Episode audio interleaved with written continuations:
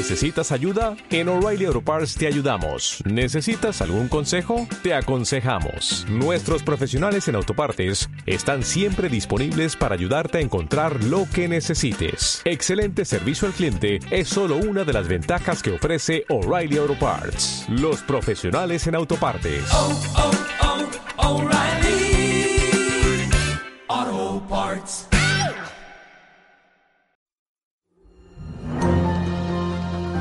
Desayuno.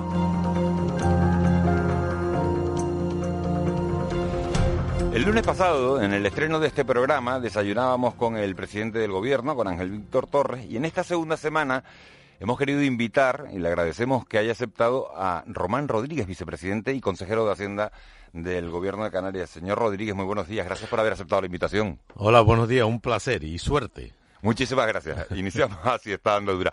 Eh, señor Rodríguez, usted fue presidente de esta comunidad autónoma entre 1999 y 2003. ¿En qué se parece el Román Rodríguez de aquellos años con el que hoy es vicepresidente del gobierno? Bueno, yo creo que bastante la genética, eh, las ideas, los valores y el entusiasmo, yo creo que están intactos, ¿no? Es cierto que 20 años después el tiempo te envejece, pero te da muchísima experiencia, ¿no? Yo me siento ahora, digamos, con un nivel de conocimiento de la realidad global, de los ámbitos sociales, económicos, ambientales, de, la capacidad de captar análisis y responder a, las situaciones, mucho más maduro que entonces, ¿no? El tiempo es un aliado para tener criterios, para tener conocimientos, para aprender de la vida y por lo tanto muy experimentado en relación a aquella época, que fue una época intensa, apasionante y transformadora. ¿no? ¿En qué medida, señor Rodríguez, ha cambiado el COVID los planes que usted tenía en la cabeza cuando, cuando llegaba al gobierno de Canarias en julio del, mes, del año pasado? De forma muy relevante, pero no solo a nosotros, sino al mundo, ¿no? Nunca vivimos una situación sanitaria de esta entidad. Estamos hablando de un trastoque absoluto de la movilidad y a partir de ahí de la convivencia, de la economía, de las reglas de funcionamiento eh, de un mundo muy globalizado, muy distinto a hace 20 años. Hoy la movilidad es extraordinaria y la información es a tiempo real y por lo tanto el cambio ha sido para el conjunto de la humanidad, ha afectado muchísimo a la economía global, a la economía europea, española y canaria, y ha trastocado la vida de la gente, de los trabajadores, de las empresas y de las administraciones públicas puesto que esta situación pandémica compromete la salud de la colectividad y como consecuencia de las medidas tomadas para defendernos del virus se ha paralizado la economía y el retroceso es muy serio. Yo pongo siempre el dato del año 20. Este año perderemos el doble de riqueza que la que perdimos en la crisis anterior en cinco años. En un año perderemos más del doble de lo que perdimos en cinco años y la crisis anterior del 9 al 14 fue una crisis durísima, una crisis financiera y luego económica, pero ahora esta crisis sanitaria que ha impactado en la economía pues nos hará perder bienestar, riqueza en solo un año, mm, digamos en una cantidad que duplica las pérdidas del quinquenio de la crisis financiera y económica. Esto pone en evidencia que todo ha cambiado y ha cambiado para peor y por eso hay que organizarse ahora eh, en base a esta condición, a esta situación y todas las respuestas se adaptan a la lucha contra la pandemia y a partir de ahí a paliar los daños a la ciudadanía, a los trabajadores, a las empresas y a los servicios públicos, a las administraciones públicas. Porque cuando la economía no marcha, no marcha para nadie, ni para la familia, ni para las empresas, ni para los gobiernos.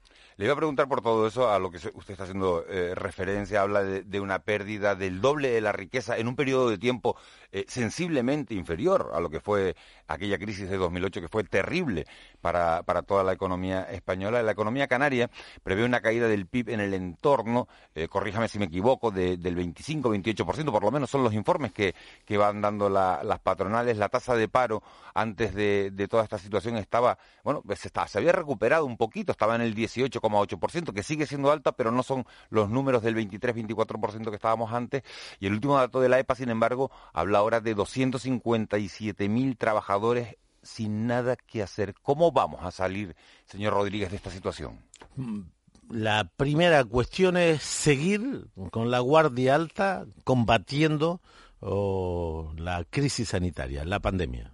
Este es el primer objetivo bajar la incidencia, bajar la contagiosidad, proteger a los sectores vulnerables, atender sanitariamente a los que tengan enfermedad con, con sintomatología y por lo tanto la clave ahora es la lucha contra la pandemia. En paralelo corresponde al sector público europeo, español, y canario responder ante la parálisis económica. El sistema económico está paralizado, el sector privado, y en estas condiciones solo cabe que el sector público mantenga las constantes vitales de la economía y del bienestar. Y por eso es fundamental el presupuesto europeo, el fondo de reconstrucción, el presupuesto estatal para el año 21 y por supuesto el presupuesto canario. Ahora toca endeudarse. Eh, las sociedades del mundo, desde los japoneses a los norteamericanos, pasando por Italia o Francia, y por supuesto el caso español, ahora pasa porque generemos deuda para atender a las necesidades de la familia, para proteger a los trabajadores, para ayudar a las empresas y para mantener los servicios públicos y la inversión pública. Y por lo tanto este es el camino, lucha contra la pandemia y un papel muy relevante de la cosa pública, del Estado, para paliar, insisto, los daños muy, muy, muy serios que esta ah, pandemia genera en la economía y en el bienestar. Y así está respondiendo, yo creo que el conjunto de la humanidad. Cierto es que los países más empobrecidos lo tienen mucho más complicado y que los países, digamos, desarrollados entre los que nos encontramos. Por lo tanto, esta es la respuesta, no cabe otra, organizarnos en esta doble dimensión para paliar y recuperar la normalidad hasta que tengamos una vacuna que para que sea eficaz tiene que ser segura y debe ser barata. Y en esa espera está también el conjunto de la ciudadanía del mundo. Usted habla, señor Rodríguez, de poner el foco en, esa parte sanitaria antes que nada y una cosa llevará a la otra. Es decir, si eh, se, elimina o se, controla o, se limita la, expansión del virus, vendrá, mejorará todo. En una economía como la nuestra, le pregunto, muy dependiente del sector servicios, la recuperación del turismo parece, parece el único salvavidas posible. Y la tragedia es que ahora mismo media Europa nos está viendo como un territorio sanitariamente inseguro, para desgracia de todos. Además, periódicos como El Mundo lo llevaban el otro día en su portada, la, pasada semana, creo recordar. ¿Usted cree que, esto se va a solucionar con los test PCR que anunciaba la ministra de Turismo eh, en la visita que hizo a Canarias el pasado viernes? Vamos a ver, nosotros tenemos una economía más dependiente de la movilidad que otras economías y las economías dependientes de la restricción de los movimientos de las personas se dañan más. El turismo es esencialmente visitante y por lo tanto estamos muy dañados.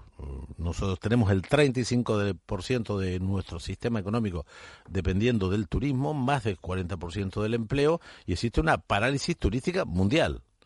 Es decir, Italia no tiene turistas, Grecia no tiene turistas, Francia no tiene turistas y España tampoco y dentro del Estado español nosotros hemos perdido el 80% de los clientes. Por lo tanto, estamos muy dañados. La recuperación del turismo pasa por la mejora de los perfiles de la pandemia. Nosotros teníamos unos registros extraordinariamente buenos hasta la primera semana de agosto. Recuerdo un gobierno que hicimos la primera semana y andábamos por, con unos datos de incidencia acumulada y de contagiosidad muy favorables y en unas pocas semanas y desgraciadamente esto no solo no nos pasa a nosotros, pasa en Euskadi, pasa en Madrid, pasa en Francia, está pasando también en Portugal, ha habido un repunte en los brotes eh, de contagio y, ha empeorado los datos que es lo primero que hay que mejorar. Mejorar los datos, primero por la salud de nuestra gente y en segundo lugar por mejorar nuestra ah, posición como destino turístico sanitariamente seguro, es la gran tarea. Los PCR son útiles, pero tienen limitaciones. El problema más serio que tiene el turismo mundial es que la gente no viaja. El otro día, en una reunión mm, de trabajo en una tertulia un rato después. Es decir, yo voy preguntando a todo el mundo que quién viajó fuera de España. Y solo me he encontrado dos personas. De por lo menos a 150 personas que les he preguntado. Este año la gente no ha viajado porque la pandemia ha retraído a, a la gente para moverse, ¿no? y por lo tanto los PCR son una ayuda, pero la clave está en mejorar el perfil epidémico de la pandemia en Canarias y eso es lo que nos piden los turoperadores. Me decía el presidente que se reunió hace 10 días con, con uno, un alto ejecutivo de la TUI y le decía, bajen ustedes el perfil epidémico. No le pidió PCR. De todas formas, es una gran noticia si hay PCR en origen y en destino, pero para eso se necesita acuerdos europeos. Cuando se actúa unilateralmente en este tema, las cosas fracasan. Le, hace lo que pasó en Grecia este verano. Hubo PCR y perdieron el 82% de los clientes. Claro, hablaba la ministra también de un plan de recuperación turística que ella dice que va a estar en marcha el 31 de octubre. Y yo le pregunto, ¿no es un poco justo el 31 de octubre teniendo en cuenta que, que la temporada alta en este archipiélago comienza en noviembre? Claro, pero ¿y en qué consiste el plan turístico? Claro. El plan turístico es captar turistas y para captar turistas hay que mejorar el perfil epidémico y para mm, captar turistas hay que poner en marcha PCR bilaterales, tiene que haber reciprocidad, acuerdos entre los estados, acuerdos en la Unión y eso se abre camino. Luego vamos a necesitar ayudas para las compañías aéreas, para abaratar el transporte, habrá que reducir las tasas aeroportuarias, lo que hicimos en otras épocas, fondos de vuelo, reducción de tasas aeroportuarias, ayuda a las empresas, a, los trabajadores y a las empresas con los ERTE, por supuesto, ayuda a las empresas para mantener la liquidez. Y sería muy importante aprovechar este momento de parón, digamos, del sistema turístico para que quien pueda eh, reforme sus instalaciones y que el sector público mejore el destino. La inversión pública en la cualificación del destino es ahora una oportunidad porque nuestras ciudades turísticas están prácticamente paralizadas. Veremos en qué consiste la propuesta del Ministerio de ese plan, pero ahora el mejor plan es bajar la incidencia acumulada, bajar la contagiosidad, tener que tenemos un buen dispositivo sanitario a punto y organizado y a partir de ahí, en la medida que se recupere la conectividad, hay que abaratar el transporte, hay que bajar las tasas aeroportuarias, hay que invertir en el destino y, eso tiene que ser el plan, no hay varitas mágicas. La ministra no podrá llenar aviones de británicos y traerlos a Tenerife o a Gran Canaria si previamente no hemos corregido la razón de todo lo que nos pasa y es la dichosa pandemia. Esta mañana, eh, vicepresidente, hemos oído aquí en Canarias Radio a muchos trabajadores que están en ERTE, en Canarias, es decir, que no están cobrando a tiempo eh, las ayudas, sus salarios, que hay ocasiones en las que se tarda hasta dos y tres meses en recibir el ingreso y que además no se están teniendo eh, en cuenta las ayudas por hijos. Sabemos que, que es el Estado quien debe pagar esos salarios, pero la pregunta es, ¿no se puede hacer nada desde el Gobierno de Canarias para ayudar a esas familias? Porque ha reconocido la, una de las delegadas, de las directoras provinciales del CEPE, esta mañana en Canarias, que le falta personal. Entonces, eh, no es una competencia del Gobierno de Canarias, es el Estado quien debe pagar, pero el problema sigue estando ahí. ¿Qué se puede hacer? Bueno, yo creo que ha sido un trabajo extraordinario el que han hecho el gobierno que ha colaborado con, el CEPE de forma, vamos, absoluta desde el minuto uno y está reconocido así por la propia ministra. Y uh, es que ha habido momentos que se han tenido 3,5 millones de personas uh, dependiendo de los ERTE, de 0 a 3,5 millones además de los 600.000 personas que se acogieron al pago por cese de actividad de los autónomos. Que ha habido un momento de 4 millones, de además del desempleo, 4 millones de trabajadores asociados a este tipo de prestaciones y los ministerios, las administraciones públicas tuvieron que redactar eh, los efectivos humanos y tecnológicos para responder.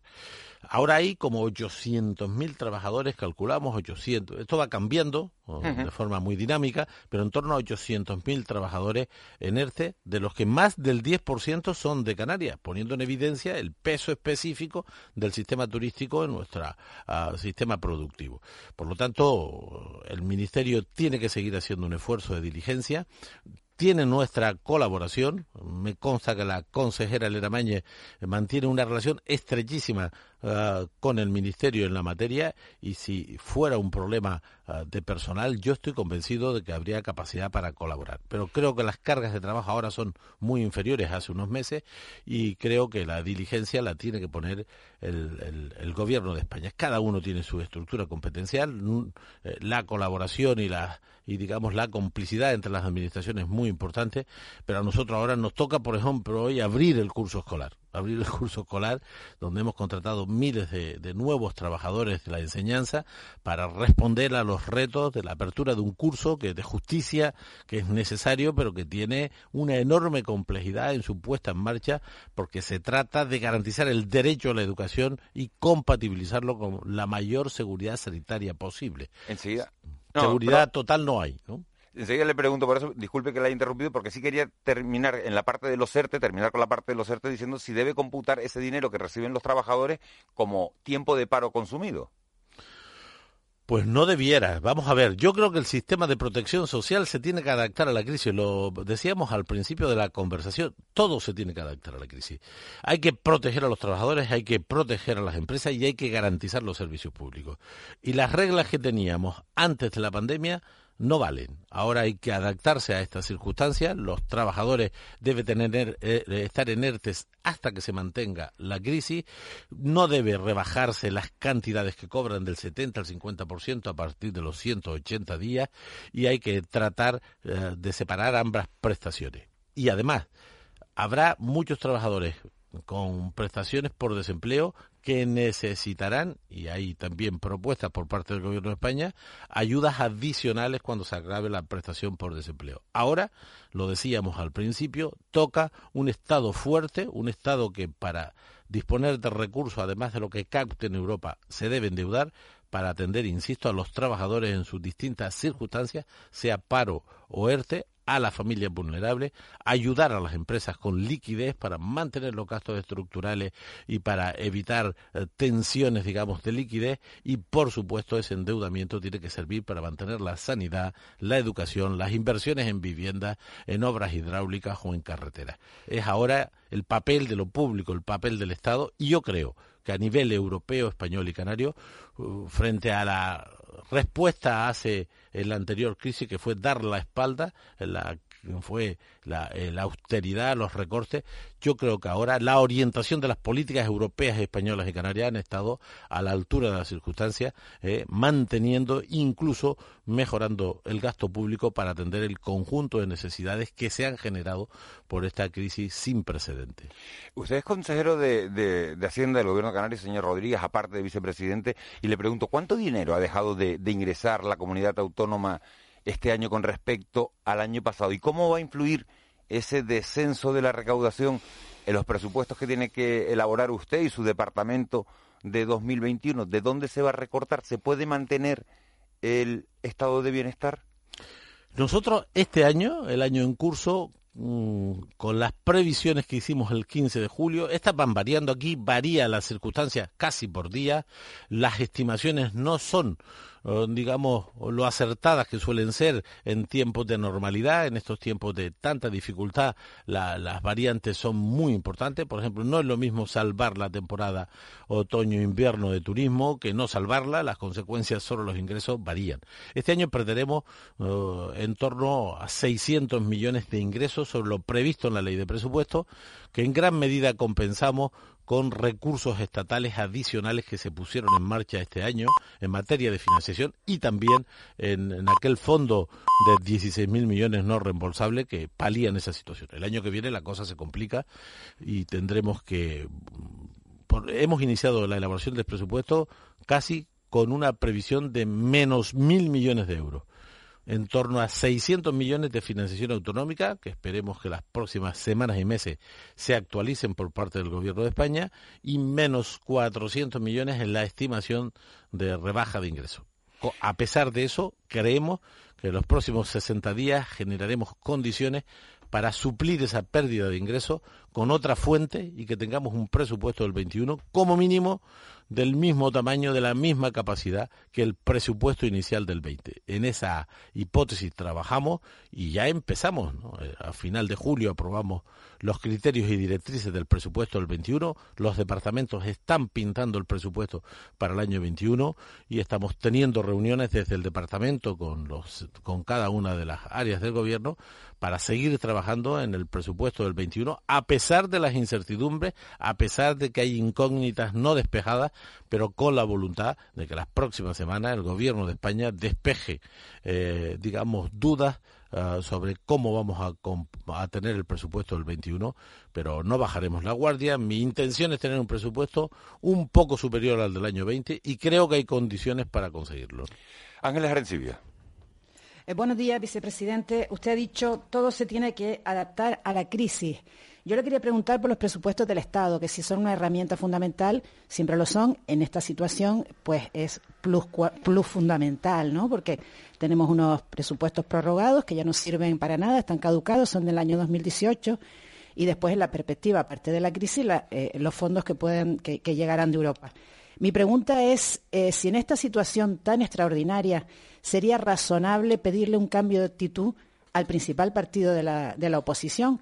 Me refiero a la hora de negociar de una manera eficaz y rápida los presupuestos, eh, los próximos presupuestos del Estado. Eh, los presupuestos son siempre esenciales. Bueno, primero buenos días Ángeles, que no te saludé. Eh, buenos días. Los presupuestos son siempre determinantes. En Europa, en España, aquí, en un ayuntamiento, sin presupuesto, carece del instrumento para darle respuesta a las políticas. Si no, los presupuestos prorrogados eh, mantienen las constantes vitales del sistema público, pero no puedes responder a, a las nuevas necesidades. Necesitamos un presupuesto del Estado para el año 21 fundamental para responder a la crisis. Para ello se necesitan mayorías parlamentarias que no son fáciles. Yo no creo que el Partido Popular vaya a colaborar en nada con el Gobierno de España. Sinceramente, creo que el comportamiento, la actitud del PP durante todo el tiempo de esta crisis ha sido muy negativo, muy a la contra. No ha pasado eso con la oposición política, por ejemplo, en Portugal, incluso en Italia, aunque ha habido también sus tensiones y en general hemos visto en el caso español una oposición muy intransigente y nada colaboradora. Además, con el lío que se les viene encima ahora, van a estar entretenidos, porque van a tener, eh, con todo lo que hemos vivido de la corrupción en la, eh, en la democracia española, yo creo que estamos ante el caso más grave de la historia de la democracia, eh, porque una cuestión es tener 20 sinvergüenzas en el partido, o más, y otra es haber utilizado el aparato del Estado para destruir pruebas y, entorpecer la acción de la justicia. Esto es lo que apuntan los datos sobre el dichoso tema del espionaje a Bárcenas, ¿no? De manera que no confío en que el Partido Popular esté a la altura de las circunstancias. El Gobierno de España tiene que ser diligente. Se puede construir mayoría sin el Partido Popular y ahí la habilidad del Gobierno de España es la clave. Tengo la impresión de que hay condiciones para ah, tener una mayoría Ah, similar a la que hizo al señor Sánchez presidente y que ese presupuesto responda a estas circunstancias, a estas condiciones que hemos comentado aquí y que se tenga muy en cuenta territorios como el nuestro que tienen peor perspectiva ah, económica y social que otros por el peso, como hemos también comentado, del sistema turístico en, nuestra estructura económica. Señor Rodríguez, estamos prácticamente fuera de, tiempo, pero no me resisto a preguntarle eh, por esa reunión que tiene hoy eh, Abel Caballero con los ayuntamientos del gobierno de Pedro Sánchez. Como sabemos, intentó usar el superávit de los ayuntamientos para tener una mayor liquidez. Al final esa iniciativa no salió adelante. El diputado, su compañero de partido, Pedro Quevedo, de, Nueva Canarias, dijo eh, que, al gobierno había, el gobierno de España, bueno, pues había tenido, le había faltado diálogo, vino a decir Pedro, Pedro Quevedo. Usted gobierna aquí con el, con el PSOE. ¿Avisó lo que iba a hacer Pedro Quevedo eh, en Madrid? No, no solo avisé lo que iba a hacer Pedro Quevedo en Madrid, en una reunión que tuvimos la pasada semana la Dirección Federal del PSOE con la Dirección de Nueva Canaria, sino que advertí que aunque el decreto ley había mejorado sus contenidos, la manera de negociar estaba cantado que iban a perder. De manera que al Partido Socialista y a Podemos solo le votó y dicen que por error el diputado de Teruel nadie apoyó esta iniciativa. Y no es que la iniciativa no tenga elementos positivos, que los tiene, sino que en política, en democracia parlamentaria, la razón no la tienes tú hasta que no consigas la mayoría. Y yo creo que hubo poca diligencia en el manejo de las relaciones con el resto de los partidos y mi compañero Pedro Quevedo, que lo había intentado, ¿eh? que lo habíamos advertido, pues hizo lo que todo el mundo ¿eh? hizo, y es votar en contra porque yo creo que el proceso de diálogo no fue el adecuado y toca eh, rectificar. Eh, no enfadarse ni llevarse la pelota, toca rectificar y el Partido Socialista, el Gobierno de España, tiene que volver a sentarse con los ayuntamientos y buscar el encuentro, porque se había avanzado bastante, pero yo creo que faltó rematar con buenas artes negociadoras, pues eh, el acuerdo final que tiene que llegar. Señor Rodríguez, eh, en esta casa, en esta, en este nuevo programa, en de la noche del día, cuando se produce una entrevista importante, eh, traemos a una persona que, bueno, que hace preguntas a lo mejor que se salen un poco del contexto de lo que estamos acostumbrados. ¿Se atreve usted a, responder, acepta el, juego de contestarle a Raúl García? Sí, claro. ¿Qué va a decir? No, buenos días, vicepresidente. ¿Cómo estamos, Juan Román? Muy bien. Bueno, yo recuerdo una, una, entrevista que le hice a Román Rodríguez en lo alto de una azotea de un hotel en Las Palmas de Gran Canaria y que la fundamentamos todo en una pasión que es la suya. No sé si sabes cuál es, Miguel Ángel. Yo sé que le gusta el boxeo. no, sé si, no, sé si, es eso. O sea, sí, sí, sí, es eso, que, que, él lleva años practicando eh, Ah, mira, mira la música que Yo me lo imagino entrenando cuando, cuando sale, no sé, del Parlamento, de una reunión de estas de hemos perdido mil millones, que estaba diciendo ahora con una naturalidad, me lo imagino dándole a un saco de ¿cómo que mil millones? Botándole ahí. Tengo, tengo saco en mi casa, ¿eh? Tengo guantes y sacos. Usted será de los que lleva un saco en la maleta del coche por si acaso. Por si acaso. No, me encanta el boxeo. Yo practiqué boxeo de chiquillo y chiquillo durante, pues, prácticamente. Mi padre tenía un gimnasio, era el de los pocos sitios donde había para hacer deporte en un pueblo en la aldea, de estamos hablando. en un almacén de tomates reconvertido a un gimnasio y yo estuve desde los cuatro años hasta los 16 pues todas las tardes noches en ese gimnasio y, veíamos el entonces había pocas teles en el pueblo había tres teles en el pueblo una en un bar y cada vez que había combates relevantes fundamentalmente de aquel gran boxeador y además un interesante personaje que fue Mohamed Ali, pues a las 3 de la mañana, siendo chiquillo íbamos a ver el boxeo. Me gusta el boxeo, tuvimos un gran equipo y lo sigo a pesar de que es un deporte que no le gusta a todo el mundo, es un deporte complejo, es un deporte olímpico, un deporte difícil, pero a mí me gusta, me gustan todos los deportes. ¿Es un deporte para hombres duros? No, para hombres y para mujeres, porque el boxeo femenino funciona y además hay eh, grandes luchadoras. Yo he visto combates eh, femeninos extraordinarios en técnica y en capacidad. El boxeo no es golpear, es que no te golpeen, ¿no? Y... Como la política, ¿no? Sí, sí, como, como, como, la, como la vida. Como la política, o sea... Y como la vida, ¿no? Claro, le, iba a hacer una pregunta que no tiene nada que ver con el boxeo. ¿Usted duerme bien o no? Se lo pregunto. Muy bien, muy sí, bien. Pero bien, cuando usted dice bien, que ¿cuántas horas a lo mejor? Seis horas. Seis horas. ¿Y, posición cuál? ¿Cuál es la posición suya pues, para dormir? posición, pues no me acuerdo, porque no estoy despierto, pero, me dicen... me dice, me dice mi mujer, eh, del lado, sobre la derecha suelo estar, a veces boca arriba. pero bueno, no, sobre no la derecha está siempre, ¿no? Eh, eh, sobre la derecha estoy siempre.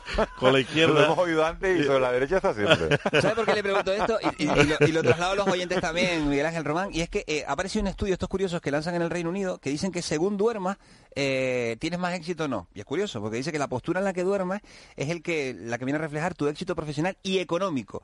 Se ha hecho el estudio y se basa en una encuesta hecha a más de 5.000 trabajadores británicos. El resultado ha sido que el 29% de los que ganaban más de 54.000 libras solían dormir con los brazos y las piernas extendidas, lo que se llama posición caída libre, o sea, carranchado, que diríamos aquí en, Canarias, ¿no?